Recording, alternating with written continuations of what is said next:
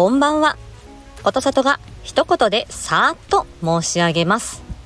できない理由を探すより、できることを極める。これが私のスタイルです。あの、できないことをね、どうしてできないんだろうってくよくよしてても、もうできないものはできないんです。ですから、もう自分ができることを、えー、ちょっとずつやってみる。それで、えー、この言葉の仕事に私は行き着いて、まあ、これでね、あの、やってきました。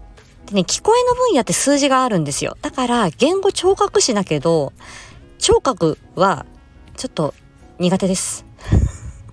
言語を頑張ってます。ということで、今日はここまでにいたします。えー、今夜も、そして明日も元気に過ごしましょう。またね